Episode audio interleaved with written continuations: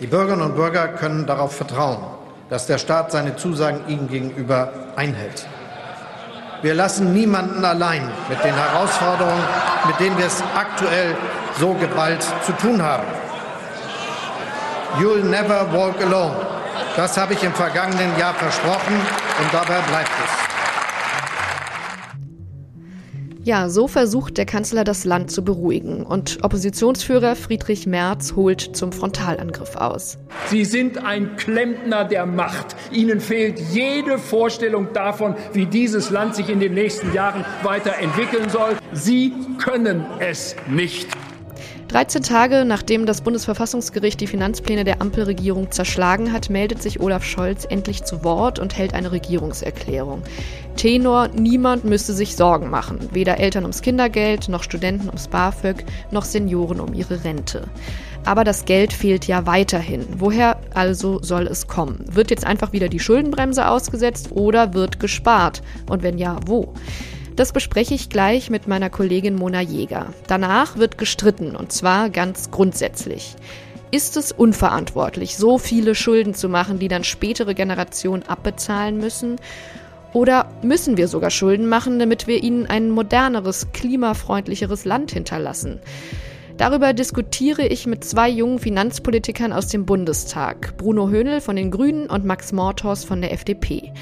Beide sind im Jahr 1996 geboren und beide streiten für ihre Generation, haben dabei aber völlig unterschiedliche Haltungen, was die Schuldenbremse angeht. Und damit willkommen im FAZ-Podcast für Deutschland. Mitgeholfen an dieser Sendung haben Kevin Gremmel, Jenny Brückner und Eva Schott. Heute ist Dienstag, der 28. November und mein Name ist Livia Gerster. Ja, der Kanzler hat gesprochen, aber was hat er überhaupt gesagt? Das will ich jetzt mit meiner Kollegin Mona Jäger aus der Politikredaktion vertiefen. Mona, was waren denn für dich die wichtigsten Botschaften? Ja, wie das bei Olaf Scholz häufig so ist, ist interessant, was er sagt und was er nicht sagt. Da ist immer, in beiden steckt immer eine Botschaft drin. Was er gesagt hat, für mich das Wichtigste war, dass er nochmal seine sein Versprechen wiederholt hat, dass er niemanden alleine lassen wird. Das heißt, das ist dieser Satz von ihm, You never walk alone. Und das ist ja schon ziemlich bemerkenswert angesichts dessen, dass ja offenbar ziemlich viel Geld jetzt im Haushalt fehlt. Ähm, aber er sagt, das, was diese Koalition vorhat, ist weiterhin nötig und auch richtig. Und grundsätzlich sieht er sich in seinem inhaltlichen Weg, den er beschreiten will, bestätigt. Mhm.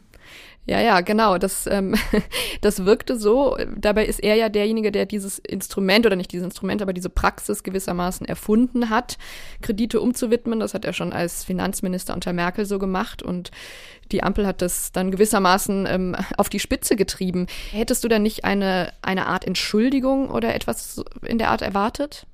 Genau, das ist der Teil, wo es darum geht, was Olaf Scholz nicht gesagt hat. Also nach der ganzen Diskussion, nach diesen zwei Wochen, die wir jetzt nach dem Urteil haben, hätte ich schon auch erwartet, dass irgendein kleiner Anflug von Selbstkritik auftauchen würde.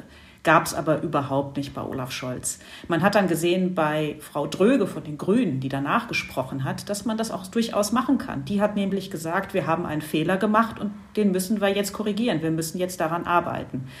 Ich denke, die Rede von Scholz wäre viel stärker gewesen, wenn er das auch zumindest in einer Nuance aufgegriffen hätte und gesagt hätte, dass da etwas schiefgelaufen ist. So war es der bekannte Scholz. Ähm, ich weiß überhaupt nicht, warum sich alle so aufregen. Ich habe alles im Griff, alles gar kein Problem. Und er hat ja wieder behauptet, im Alltag der Menschen würde sich nichts ändern. Das ist wirklich ein Versprechen, da bin ich mir nicht sicher, ob er das wird halten können. Ja, lass uns mal darüber reden, denn das ist ja wirklich die Frage. Zu sagen, you'll never walk alone, aber am Ende fehlt immer noch das Geld. Ist das seriös, den Bürgern das zu versprechen? Ähm, was ist mit denen, die jetzt ähm, auf das Bürgergeld zum Beispiel hoffen, auf die Kindergrundsicherung? Wird es diese Projekte geben, denkst du? Ja, also aus den Worten von Olaf Scholz kann man das nicht so richtig sagen. Er verspricht das zwar, aber er hat ja gar nicht gesagt, dass es irgendeine Art von Prioritätensetzung geben wird oder dass an anderer Stelle gespart wird. Das heißt, nach wie vor wird es jetzt im Nachgang zu dieser Regierungserklärung, da bin ich mir relativ sicher, weiterhin zwischen den Koalitionspartnern ein Hin und Her geben, wo denn jetzt gespart werden soll. Weil das ist jetzt vom Kanzler überhaupt nicht vorgegeben worden, in welche Richtung sich äh, diese Diskussion entwickeln könnte. Die Frage ist auch, was, ähm, welche Signale an die FDP aussendet eigentlich. Also die FDP kann ja nicht zufrieden sein mit der Botschaft, alles wird weiterlaufen wie bisher, weil irgendwas wird sich ja ändern müssen. Und man kann aus der Regierungserklärung heute auch schon vorsichtig, würde ich sagen, eine Begründung herauslesen, was nächstes Jahr passieren wird. Olaf Scholz hat ziemlich lange über die Hilfen für die Ukraine gesprochen. Und dass es sehr wichtig ist, dass diese Regierung das weiter tun wird. Und das sind Unterstützungen in Milliardenhöhe. Und das könnte ein Weg sein, wie man eine Haushaltsnotlage auch für 2024 erklären wird, dann am Beginn des nächsten Jahres, indem man sagt, wir können die Ukraine jetzt nicht im Regen stehen lassen. Das sind Zusagen, die wir getroffen haben. Aber was ist dann mit der FDP? Die hat gesagt, wir können die Schuldenbremse nicht nochmal nächstes Jahr aussetzen. Das heißt, da wird es zum Konflikt kommen und dieser Konflikt steht nach der Regierungserklärung von Scholz weiterhin. Mm, ja, der Haushalt 24 ist nicht klar und äh, wenn es so kommt, wie du beschreibst oder andeutest, dann wäre es ja das fünfte Mal in Folge, dass man die Schuldenbremse aussetzt. Also genau das, was Lindner erklärtermaßen nicht will. Ähm, reden wir nochmal über all diejenigen, die jetzt beruhigt sein sollen nach dieser Rede. Was ist zum Beispiel mit den Chip-Herstellern, die sich ja dank der Milliardenversprechen vom Bund im Osten ansiedeln wollen? Können die beruhigt sein? Ja, also da gibt es relativ eindeutige Signale, sowohl von Scholz als auch von Vizekanzler Robert Habeck. Der hat schon einen Tag zuvor im Gespräch mit den Landeswirtschaftsministern versprochen, dass die bisherigen Zusagen, was diese Fördergeschichten angehen, dass die weiterhin bestehen werden. Also da gibt es offenbar den großen Willen, das durchzusetzen. Mein Gefühl ist auch, dass die Schlagzeile will man nicht riskieren, dass es dann plötzlich heißt, ähm, tut uns leid, Sachsen-Anhalt, aber Intel kann halt doch nicht kommen, weil wir diese Milliarde jetzt doch nicht auftreiben können dafür. Ich bin mir noch nicht sicher, mit welchen äh, Tricks oder Kniffen das passieren wird, aber ganz offensichtlich ist, das will man nicht in den Brunnen fallen lassen. Diese Unterstützung soll es offensichtlich geben. Mhm. Friedrich Merz, der Oppositionsführer, ist ja in seiner Gegenrede dann den Kanzler sehr hart angegangen, also die Regierung insgesamt, aber es war auch wirklich ein Frontalangriff auf den Kanzler. Wir haben es vorhin gehört. Sie sind ein Klempner der Macht, sagte er, sie können es nicht. Ist das für dich noch so das übliche Oppositionsgetöse oder ist das schon mehr? Ich finde, das war heute schon mehr, was wir gesehen haben im Bundestag. Das war überdurchschnittlich äh, wild, wie sich da gegenseitig angegangen wurde. Scholz hat ja eine wahnsinnig zurückhaltende Rede auch im Tonfall gehalten. Also auch da die Devise, bitte gehen Sie weiter, was ich zu sagen habe, ist nicht von größerer Bedeutung. Friedrich Merz hat es ganz anders gemacht. Friedrich Merz, genau wie du sagst, ist frontal den Kanzler angegangen. Klempner der Macht, das wird jetzt bestimmt so ein Sprachbild sein, dass er versuchen wird, äh, sich verfestigen zu lassen. Das ist jetzt die konkrete Bezeichnung für Olaf Scholz. Er hat ja auch gesagt, äh, die Schuhe früherer Kanzlerschaften seien zu groß für Scholz und er könne es nicht. Das ist schon überdurchschnittlich heftiger Angang vom Oppositionsführer. Mhm. Und Söder, Markus Söder in Bayern fordert ja schon Neuwahlen. März gibt zu verstehen, also äh, mehr oder weniger die Union stünde bereit und immer mehr Unionspolitiker hört man von der GroKo schwärmen. Äh, hältst du es für möglich, dass diese Ampel, die ja immer wieder vor der Zerreißprobe stand, jetzt wirklich bricht? Ja, also diese Neuwahlforderung hat Friedrich Merz heute nicht wiederholt im Bundestag. Ich vermute, auch das war kein Zufall. Das wollte er sich also nicht zu eigen machen. Er hat ja sogar seine, seine Rede geschlossen mit dem Hinweis, wenn Sie folgende Punkte aufgreifen, dann sind wir an Ihrer Seite und unterstützen Sie. Gleichwohl war dieser frontale Angriff Richtung Olaf Scholz jetzt auch nicht die Einladung zu einer großen Koalition. Also unterm Strich würde ich sagen, die Union rechnet damit, dass diese Koalition hält. Man wird sie stark unter Druck setzen. Man könnte das fast als einen Auftakt für den Wahlkampf bezeichnen, was da heute passiert ist. Aber ich rechne nicht mit einem Bruch der Koalition. Irgendwie, glaube ich, werden die das hinbekommen. Aber klar, der Wahlkampf wird, glaube ich, deutlich zugespitzter und man kann jetzt einfach auch schon klar erkennen, was so die Konfliktlinien sein werden. Also es bleibt spannend. Äh, alle Fragen sind auf keinen Fall heute beantwortet worden vom Kanzler. Ähm, ich danke dir, dass wir aber sie schon mal ein bisschen sortieren konnten. Gerne. Wie es im Jahr 2024 weitergeht, ist immer noch offen. Aber immerhin ist inzwischen klar, der Haushalt 2023 steht auf sicheren Füßen. Gestern hat die Regierung einen Nachtragshaushalt verabschiedet. Was das eigentlich ist und wieso das nötig war, erklärt jetzt meine Kollegin Eva Schott. Gestern wurde ein Nachtragshaushalt beschlossen. Was bedeutet das? Einen Nachtragshaushalt braucht es, wenn Änderungen an einem bereits beschlossenen Haushalt nötig werden. Entweder weil Geld fehlt oder plötzlich höhere Ausgaben fällig werden. Oder weil man fürchtet, dass der beschlossene Haushalt möglicherweise verfassungswidrig ist. Das Bundesverfassungsgericht hat Mitte November entschieden, dass Gelder zur Bekämpfung der Corona-Folgen nicht einfach für Klima- und Transformationsprojekte umfunktioniert werden dürfen. Die Folge? Eine Haushaltskrise. Plötzlich fehlen 60 Milliarden Euro. Es hieß ja, jetzt fehlt dem Klimaschutz Geld. Richtig wäre zu sagen, es fehlt der deutschen Wirtschaft und dem deutschen Land Geld, um die wirtschaftliche Substanz zu transformieren bzw. Zuschüsse zu gewähren, die weitere Investitionen auslösen.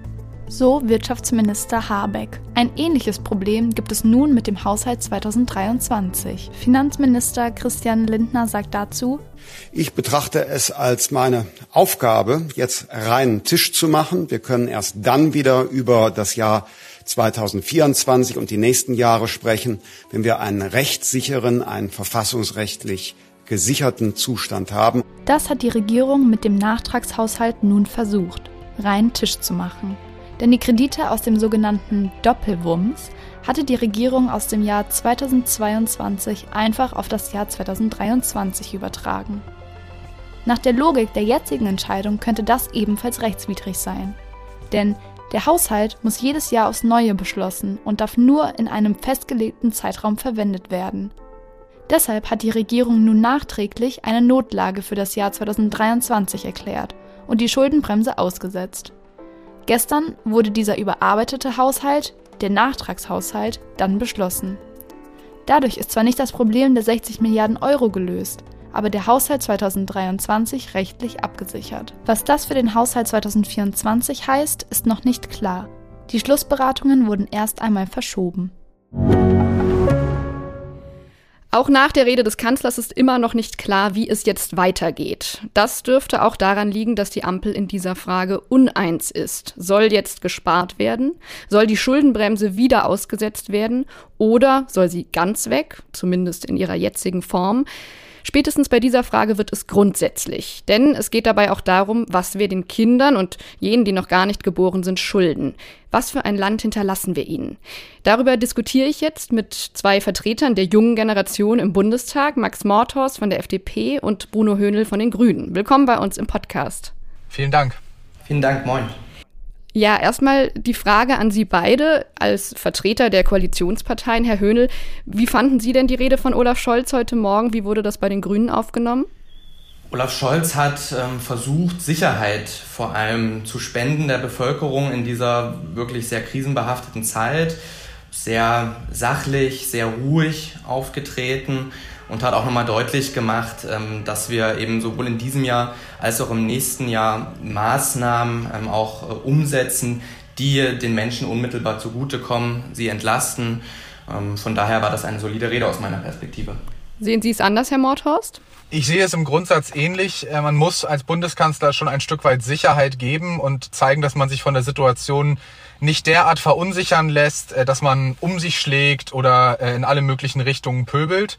Insofern ist die Aufgabe des Bundeskanzlers schlicht und ergreifend eine andere als äh, beispielsweise des Oppositionsführers.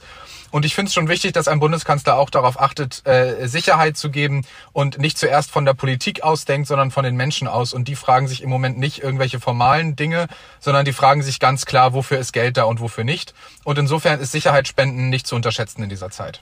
Okay, das klingt jetzt ja erstmal noch recht einhellig. Dann wollen wir jetzt mal genauer reinschauen. Ich habe schon gesagt, Sie sind beide, ähm, gehören zu den Jungen im Bundestag. Sie sind beide Jahrgang 96, sogar im gleichen Monat geboren, im April. Also beide 27 Jahre alt. Herr Höhnel, wenn Sie an die Zukunft unserer Generation und der noch Jüngeren denken, was ist jetzt erstmal ganz allgemein gesprochen die wichtigste Aufgabe der Politik für diese jungen Menschen?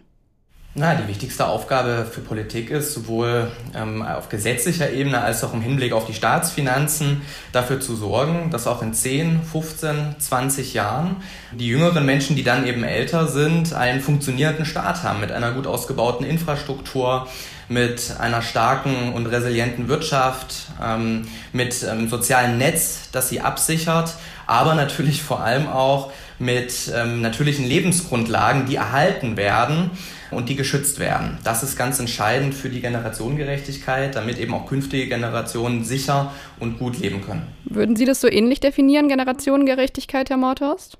Das stimmt im Grundsatz natürlich. Es wird dann nur tricky, wenn man ans Konkrete geht. Also sicherlich sind unsere Sozialsysteme zurzeit nicht nachhaltig aufgestellt. Äh, allein wie viel wir nächstes Jahr wieder äh, zur Rentenversicherung dazu zahlen werden, wie unsere Infrastruktur aufgestellt ist, ist äh, höchst fragwürdig. Und deswegen kann man jetzt vor dem Hintergrund der Haushaltsdebatte schon die Frage stellen, ob wir gerade so generationengerecht unterwegs sind. Bedeutet, im Grundsatz teile ich die Analyse äh, von Herrn Höhnel. Wir müssen jetzt auch nur ins, äh, sie auch ins konkrete Handeln übersetzen. Und da ist die Einhelligkeit noch nicht so vorhanden. Genau, vor allen Dingen, wenn wir jetzt auf den Haushalt 2024 schauen. Ähm, da haben ja jetzt führende Politiker von Grünen und SPD schon gesagt, dass sie die Schuldenbremse gerne wieder aussetzen würden. Macht die FDP das mit? Das kommt für uns nicht in Frage. Das ist die politische Dimension. Äh, das kommt aber auch äh, schon verfassungsrechtlich oder ist verfassungsrechtlich mindestens fragwürdig. Äh, wir haben ja schon die Notlage dieses Jahr durch die hohen Energiepreise begründet, auch aus der Strom- und Gaspreisbremse, wofür wir auch dieses Jahr noch ausgezahlt haben. Das kann man schon machen.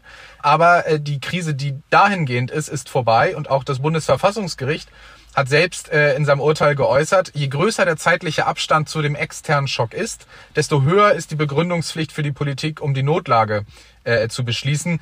Alles in allem ist das für 2024 sowohl rechtlich als auch politisch aus meiner Sicht äh, nicht der richtige Weg. Und entsprechend müssen wir innerhalb der Vorgaben der Schuldenbremse für Nachhaltigkeit sorgen. Ich halte das durchaus für möglich, mit über 400 Milliarden Euro im Jahr auszukommen. Äh, ich hoffe, dass wir das auch in der Koalition geeint bekommen. Mhm. Herr Höhnel, Sie können auch gern ähm, sowieso beide immer gleich reingrätschen. Was sagen Sie dazu? Also Sie sind ja sogar für eine Reform der Schuldenbremse. Können Sie das vielleicht auch mal erklären, ohne jetzt vielleicht zu sehr in die Details zu gehen? Aber was meinen Sie damit? Also ich bin dafür, dass wir die Schuldenbremse für Investitionen öffnen. Also zuallererst ist mir wichtig zu sagen, ich bin überhaupt nicht für die Abschaffung der Schuldenbremse. Ich glaube, bei sogenannten konsumtiven Ausgaben, Konsumausgaben, die jährlich und dann auch wiederkehrend anfallen, auch auf der Basis von gesetzlichen Verpflichtungen, da braucht es einen ausgeglichenen Haushalt. Ja, da müssen die Ausgaben durch die Einnahmen des Staates gedeckt werden. Wenn die Einnahmen sinken, dann müssen auch die Ausgaben sinken. Wenn die Einnahmen steigen, dann gibt es auch Möglichkeit, die Ausgaben zu steigern. Da halte ich die Schuldenbremse für richtig und für geboten. Im Hinblick auf die Investitionstätigkeit sehe ich das allerdings anders. Ich glaube, und wir sehen es ja an unseren Nachbarländern in der Europäischen Union, aber wir sehen es auch an den Vereinigten Staaten, an China, die massiv investieren in Zukunftstechnologien, in erneuerbare Energien, in die Elektrifizierung der Mobilität. Da sind wir in einem harten internationalen Wettbewerb und da dürfen wir uns jetzt sozusagen nicht ähm, mit äh, ausschließlich Sparen und Konsolidieren bekämpfen, sondern auch wir müssen investieren in die Zukunft, in Infrastrukturen, in Digitalisierung. Und dafür, glaube ich, ist es notwendig, die Schuldenbremse zu öffnen, zu reformieren, aber nicht abzuschaffen. Das ist ganz wichtig, diese Unterscheidung. Das ist jetzt natürlich interessant. Äh, denn das Problem an, dieser, an diesen Reformvorschlägen ist der Investitionsbegriff. Äh, Bruno hat gerade ein paar Punkte genannt, wo aus seiner Sicht es wichtig wäre, Investitionen äh, zu tätigen, die über die Maßgaben der Schuldenbremse hinausgehen. Spreche ich mit Kollegen der Sozialdemokraten, schlagen die regelmäßig vor, dass man doch Investitionen in die soziale Sicherheit nicht vernachlässigen dürfe. Und da geht der Investitionsbegriff eben so weit auseinander, dass ich dringend davor warne, ihn äh, im Rahmen einer Schuldenbremsenreform äh, zu öffnen. Denn im Grundsatz ist es aus meiner Sicht schon wichtig, den, das Dreieck, das Nachhaltigkeitsdreieck aus finanzieller, sozialer und ökologischer Nachhaltigkeit einzuhalten. Und ich glaube, wenn wir diesen Begriff jetzt öffnen, wenn wir die Reform jetzt öffnen, was mit der Union ja im Moment mal so, mal so sein könnte, je nachdem, ob man den regierenden Bürgermeister von Berlin oder den Vorsitzenden der Bundestagsfraktion fragt, bekommt man da unterschiedliche Antworten.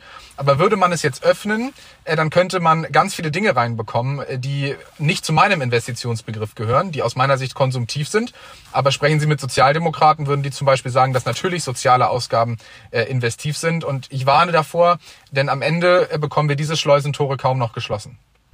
Ja, und ich meine, äh, trotzdem muss man aber ja sagen, die Schuldenbremse ist nicht Gott gegeben. Andere Länder haben eine viel höhere Verschuldung als Deutschland und Sie haben gerade ähm, Herrn Wegner von der CDU angesprochen. Also auch bei der Union sagen manche, das ist einfach eine Wachstumsbremse, so wie die Schuldenbremse jetzt konzipiert ist. Müssten, müssten Sie dann als Partei der Wirtschaft ähm, nicht für Wachstum sein? Also wir sind Partei der Marktwirtschaft und da liegt, glaube ich, der entscheidende Punkt äh, oder der entscheidende Unterschied. Sie haben jetzt äh, Beispiele aus dem Ausland genannt. Ich nehme mal ein anderes. Die Schweiz zum Beispiel äh, hat eine Schuldenbremse. Also die äh, müssen sich regelmäßig mäßigen. Und ich würde weder sagen, dass die Schweiz ein schlecht ausgebautes Sozialsystem hat, noch würde ich behaupten, äh, dass die Schweiz wirtschaftlich abgehängt sei. Es ist also schon möglich. Wir müssen nur in der Politik endlich dieses wahlkämpferische alles versprechen und dann äh, nach der Wahl auch möglichst viel davon umsetzen ablegen. Politik beginnt erst bei der Prioritätensetzung. Es ist doch keine Politik, dass jeder alles verspricht und dann bekommt auch jeder alles, äh, sondern so wie jeder das äh, aus seinem privaten Haushalt kennt, so wie jeder Mensch das äh, mitbekommt und nachvollziehen kann, muss es auch in der Politik sein, dass wir Prioritäten setzen und eben nicht jeder alles bekommt. Und deswegen ist, glaube ich, die Schuldenbremse auch wirtschaftlich äh, eine gute Sache. Herr Höhnel, wie würden Sie denn jetzt vorschlagen, für 2024 vorzugehen? Sollte man da die Schuldenbremse nochmal aussetzen? Also erstmal will ich sagen, dass ich das Verfahren, dieses ähm, Schritt-für-Schritt-Verfahren auch im Kontext der Absicherung des 23er Haushaltes richtig finde. Also zuallererst ähm, jetzt einmal sicherstellen, dass der 23er Haushalt auch auf verfassungsmäßig festen Beinen steht, dass die Strom- und Gaspreisbremsen, die über den Wirtschaftsstabilisierungsfonds finanziert wurden, werden in diesem Jahr eben auch verfassungsmäßig sind.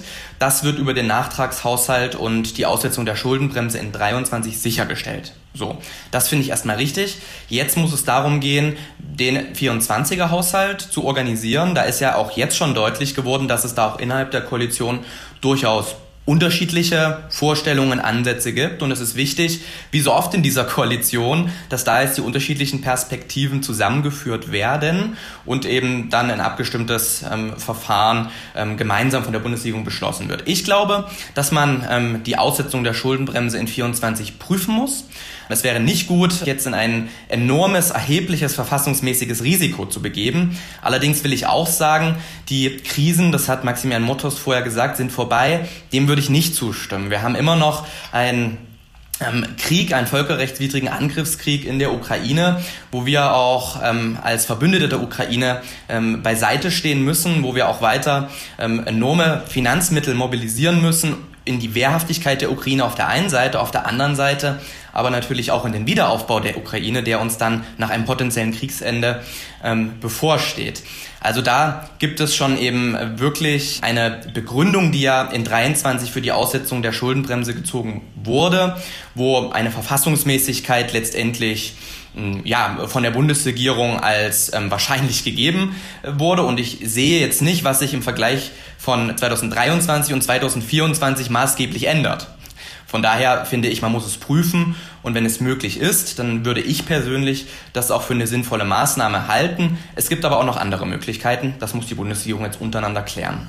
Aber Krise ist doch eigentlich immer. Also schon Merkel war die Krisenkanzlerin. Jetzt wurde zum ähm, vierten Mal in Folge die Schuldenbremse ausgesetzt. Nächstes Jahr wäre es dann das fünfte Mal. Also wie oft kann man das denn machen, ohne dass es auch lächerlich wird? Sie, Sie haben recht. Ähm, wir leben in einer extrem krisenbehafteten Zeit. Und wenn man sich das Urteil des Verfassungsgerichtes sehr genau anschaut, dann sieht man auch, dass das Verfassungsgericht anerkennt, dass Krisen mehrjährig sein können und dementsprechend auch, das wurde dann als Hyperese, ist der Fachbegriff dafür, ähm, und, und dementsprechend eben auch ähm, Maßnahmen im Kontext Paragraph 115 Grundgesetz, Aussetzung Schuldenbremse eben erforderlich sein können. Ich glaube aber auch, ehrlicher wäre es tatsächlich, wenn man die Schuldenbremse reformieren würde, eben und direkt öffnen würde für Investitionen. Das ist im Übrigen auch für unsere Konjunktur sehr, sehr wichtig, weil wir sehr genau wissen, dass öffentliche und private Investitionen Hand in Hand gehen. Gerade in wirtschaftlichen Schwächephasen sind öffentliche Investitionen im Übrigen auch deutlich wirksamer für die Belebung der Konjunktur als Steuersenkungen. Herr Mortos, so eine Öffnung, das ist ja. mit Ihnen nicht zu machen, oder? Also selbstverständlich sind öffentliche Investitionen wichtig. Ich sage nur, ich, ich sage es nur auch mal jetzt aus einem Gesamtkontext der Ampel heraus. Wir haben mit diesem Nachtragshaushalt, äh, der vom Bundesverfassungsgericht als verfassungswidrig erklärt wurde, einen echten Fehler gemacht. Wir arbeiten jetzt daran, diesen Fehler zu korrigieren, was ich für richtig halte. Ich habe aber große Sorge und ich halte es für falsch, erstens die Krise zum Dauerzustand zu erklären. Ich glaube, dass eine Politik, die die Krise zum Dauerzustand erklärt, jede Demut verloren hat und immer sagt, die Aufgaben, vor denen wir jetzt stehen, das sind die Krisen, die das rechtfertigen. Ich behaupte mal, jede Bundesregierung hätte das äh, sagen können und jede Zeit hatte große Herausforderungen, äh, die eben in einem Haushalt abgebildet werden müssen. Und zweitens bleibt immer noch die rechtliche Frage, ob so eine Notlage in 24 begründbar ist. Der Kollege Höhnel hat das jetzt mit zum Beispiel dem äh, Angriff Russlands auf die Ukraine unter anderem begründet. Wir haben auch den Angriff auf Israel äh, ich mache mal ein großes Fragezeichen dahinter, ob Krisen auf dieser Welt äh, im Ausland äh, schon, schon dazu ausreichen, eine solche äh, Notlage zu erklären. Insbesondere vor dem Hintergrund, dass, wie gesagt, je größer der zeitliche Abstand, äh, desto größer die Begründungspflicht. Der Angriff Russlands auf die Ukraine ist bald zwei Jahre her. Man muss auch das im Haushalt abbilden können, die, auch unter Einhaltung der Schuldenbremse. Und das bedeutet eben, dass man Ausgaben reduzieren muss. Ich empfehle da mal, sich den Durchschnitt der äh, G20-Staaten oder G7-Staaten, OECD, was auch immer anzuschauen, äh, wo in welchen Bereichen wie viel ausgegeben wird. Und ich bin sicher, dass man dann das ein oder andere Loch auch wird füllen können, ohne wieder die Krise Krise erklären zu müssen. Das ist ja genau die Frage. Wo, wo spart man? Was würden Sie denn da vorschlagen, Herr Mordhorst? Ich halte es jetzt nicht für klug, äh, sich öffentlich mit konkreten Sparvorschlägen zu überbieten und am Ende äh, kommt die Hälfte von dem und die Hälfte von dem. Ich bin froh, dass unsere Parteivorsitzenden, unsere Minister da gerade in sehr konstruktiven Gesprächen sind und muss man ja auch mal sagen, dass nicht alles durchgestochen wird, ist ja auch etwas, was wir erst seit einer Regierung ohne die Union erleben. Aber wie gesagt, äh, Ausgabenkürzungen äh, sind angebracht und deswegen sage ich nur mal im Generellen, äh, wir sind immer sehr stark darin, die Welt aus Deutschland heraus retten zu wollen. Das ist auch ein hoher moralischer Anspruch. Aber zumindest doch mal zu schauen, wie machen das die anderen entwickelten Staaten? Wie viel geben die für Entwicklungshilfe aus? Wie viel geben die für internationale Klimapolitik aus? Und wie wirksam ist das? Also Ausgaben generell auf die, auf ihre Wirksamkeit überprüfen äh, und auch äh, darauf schauen, äh, wo ist Deutschland vielleicht weit über dem Durchschnitt von anderen Staaten. Ich glaube, da könnten wir ein gutes Paket schnüren, ohne gleich wieder die Notlage erklären zu müssen. Wo würden Sie sparen, Herr Höhnel? Also prinzipiell hat Maximilian Motorst recht, dass es jetzt wenig Sinn macht, ähm, hier vor allem äh, auf unserer Ebene ganz konkrete äh, Kürzungsvorschläge vorzubringen. Aber ich würde schon sagen, wenn wir uns beispielsweise den Bereich der Subventionspolitik ähm, anschauen, und ich glaube, da habe ich ja auch viele der FDP auf meiner Seite, ähm, und vor allem im Hinblick auf die klima- und umweltschädlichen Subventionen, ähm, da wäre wirklich ähm, viel drin äh, für die Generierung von Mehreinnahmen. Ich glaube, es kann einfach nicht sein, dass wir fossile Technologien, die jetzt nach und nach ähm, sozusagen auch abgelöst werden, ähm, beispielsweise steuerlich auch noch begünstigen. Hier sollten wir auf jeden Fall ansetzen und da eben auch Ausgaben reduzieren, Mehreinnahmen generieren, das wäre der richtige Weg. Ich glaube, die Politik, äh, äh, die Schuldenbremse ruft die Politik immer wieder zur Mäßigung auf und macht überhaupt erst richtige Politik möglich, dadurch, dass man Prioritäten setzen muss. Und deswegen ist es, glaube ich, ein guter Weg, äh, dafür zu sorgen, dass sie auch so, wie sie jetzt ist, erhalten bleibt. Und dafür arbeiten wir weiter. Und Herr Höhnel, Sie glauben aber, eine Reform wäre möglich mit dieser Regierung? Naja, für eine Reform der Schuldenbremse braucht es eine Zweidrittelmehrheit im Deutschen Bundestag, ja. Also da muss man sich schon auch ehrlich machen, ja. Wir werben dafür. Ich habe jetzt verschiedene Argumente gebracht. Ich könnte auch noch ein bisschen mehr ausführen, dass wir in Deutschland eine enorm hohe Schuldentragfähigkeit haben. Durch die Entwicklung des Bruttoinlandsproduktes wird in der Prognose unsere Schuldenquote immer weiter sinken, höchstwahrscheinlich in den nächsten Jahren ähm, auf 60 Prozent. Wenn wir in die USA gucken, da haben wir eine Schuldenquote von 123 Prozent, in China ungefähr 80 Prozent, was daran liegt, dass sie eben so viel investieren in globale Märkte. Und mir ist eben ganz, ganz wichtig, und Grün ist wichtig, dass wir diese globalen Märkte eben nicht China und der USA überlassen, sondern selber maßgebliche Akteure sind. Das ist wichtig, um die Wirtschaftskraft unseres Landes zu sichern, um Arbeitsplätze zu sichern. Und deswegen glaube ich, ähm, dass wir mehr investieren müssen. Trotz allem, ob wir in dieser Legislaturperiode eine Zweidrittelmehrheit für die Reform der Schuldenbremse ähm, ja, realisiert bekommen, da bin ich ehrlicherweise auch skeptisch. Auch wenn wir aus der Union von allen, die in Regierungsverantwortung sind, also Herr Haselhoff hat jetzt die Notlage 24 auch ausgerufen, sogar mit Perspektive für 25, 26, Herr Kretschmer aus Sachsen, Herr Günther aus Schleswig-Holstein, Herr Wüst aus NRW, Kai Wegner sowieso in Berlin. Alle sehen den enormen Bedarf, die Relevanz für unsere Wirtschaft von Investitionen. Und ich kann mir schon vorstellen, dass dieser Druck all jener, die eben wirklich in Verantwortung stehen gegenüber der Bundestagsfraktion und Friedrich Merz, der gerne in Verantwortung wäre, aber höchstwahrscheinlich nie in Verantwortung kommen wird, so groß wird, dass man mit der Union gemeinsam da unter Umständen auch was erreichen kann.